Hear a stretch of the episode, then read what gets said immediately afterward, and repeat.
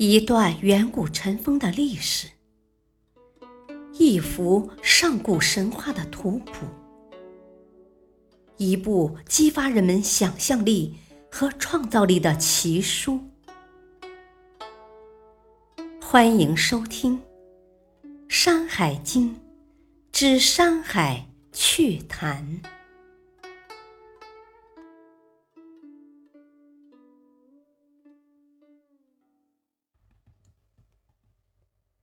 第一卷《北山二经》，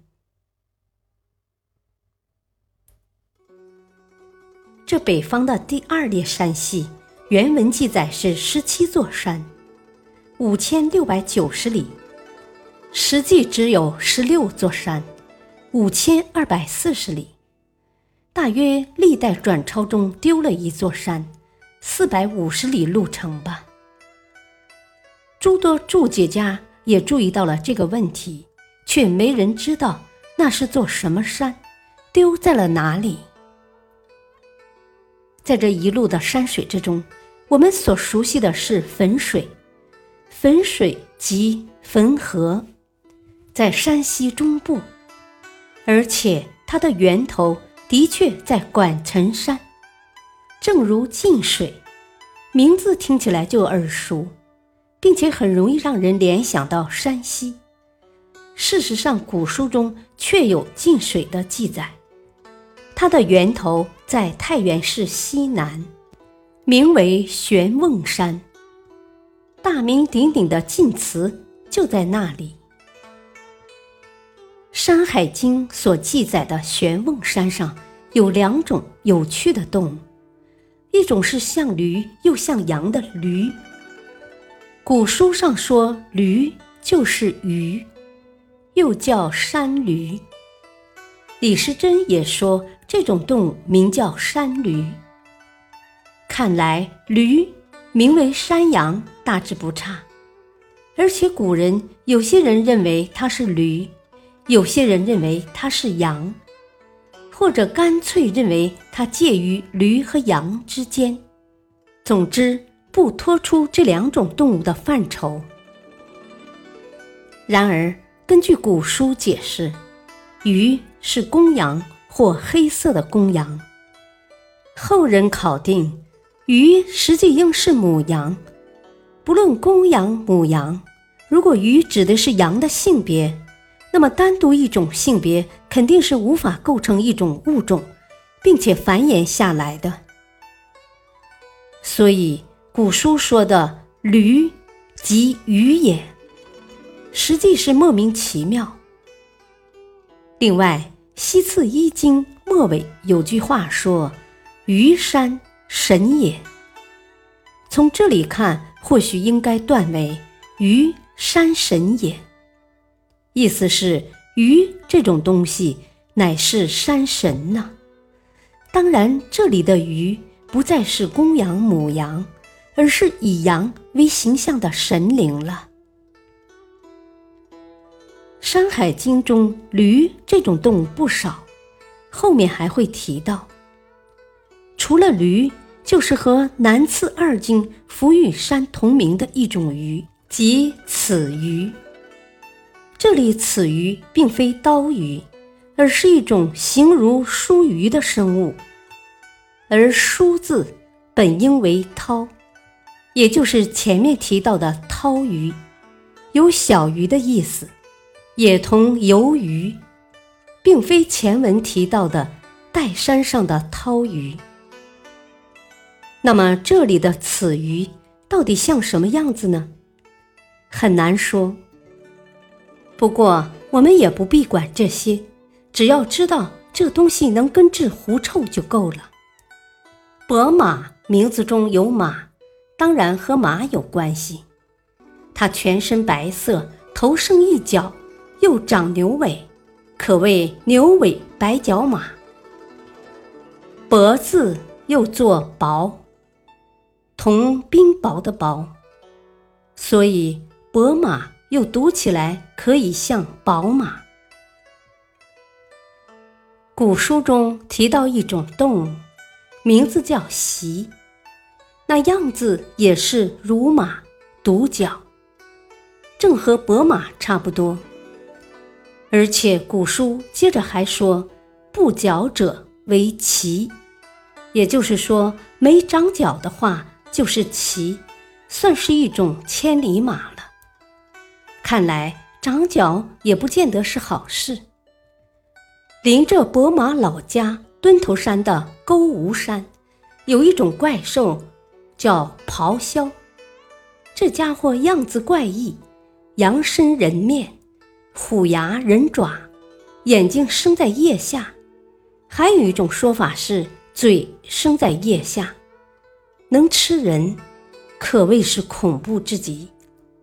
实际上，这东西还有一个大名鼎鼎的名字，叫做饕餮。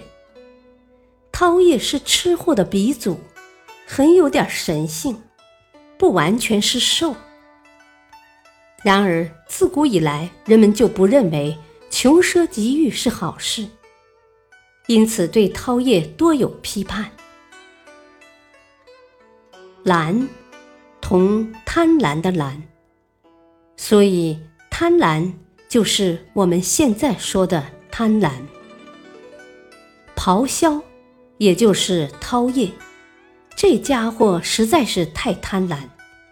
他吃人还没吃干净，又去撕咬自己吃，这不是害别人又害自己吗？就是这家伙被刻画在庙顶之上，正是告诉大家他是不祥之物啊。古人把饕餮刻画下来以示警戒，然而后人却并不警醒。依然滥捕滥杀，狂吃海喝，终致物种灭绝，生态失去平衡，害人害己，实在是咎由自取。古书上说把饕餮刻画在顶上，到底是刻画在什么顶上了呢？据说是下顶。由中国历史上最早的绘图版《动物百科全书》上记载。《吕氏春秋》说，秦朝当时的鼎，只要是三只脚的，每只脚都铸成呲牙瞪眼的怪兽模样。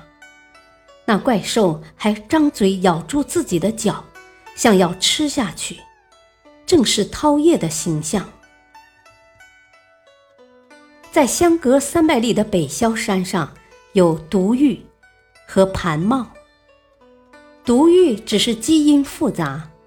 融合了虎、狗、马和猪的外貌特征，盘帽就奇异的多了，既是人鸟，而且行为反常，又能治病。从昼伏夜出这一点来说，盘帽和猫头鹰类似。古书上有一种鸟，名叫修留，正是枭的别称，所以盘帽。被认为是修流的同类。据说吃这种鸟可以治热风病，还有的古书上说可以改善视力。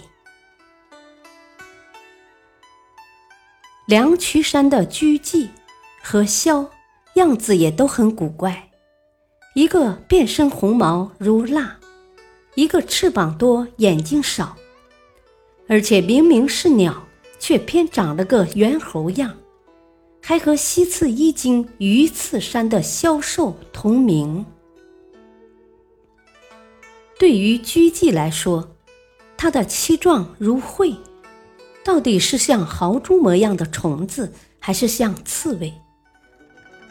有的古书说喙是虫类，而非兽类；而另外的古书说。喙就是刺猬，不过实际上这并非是一个问题。我们前面见到的猬，也就同刺猬，可见古人对动物的分类不是很准确，搞不清楚刺猬到底是虫还是哺乳动物。而枭鸟，从外貌上看，很像前面讲的。崇吾山的举父，只是不知道是不是也善于投掷。此外，诸多注家以为举父其实就是夸父，不过并非是那位追逐太阳而死的神灵，而是一种猿猴类的动物。关于逐日的夸父和猿猴夸父，我们在后面还会提到。枭鸟比起夸父多了四只翅膀，却少了一只眼睛，而且它还能治肚子痛和腹泻，对人类有益，称得上是异鸟。感谢收听，下期播讲。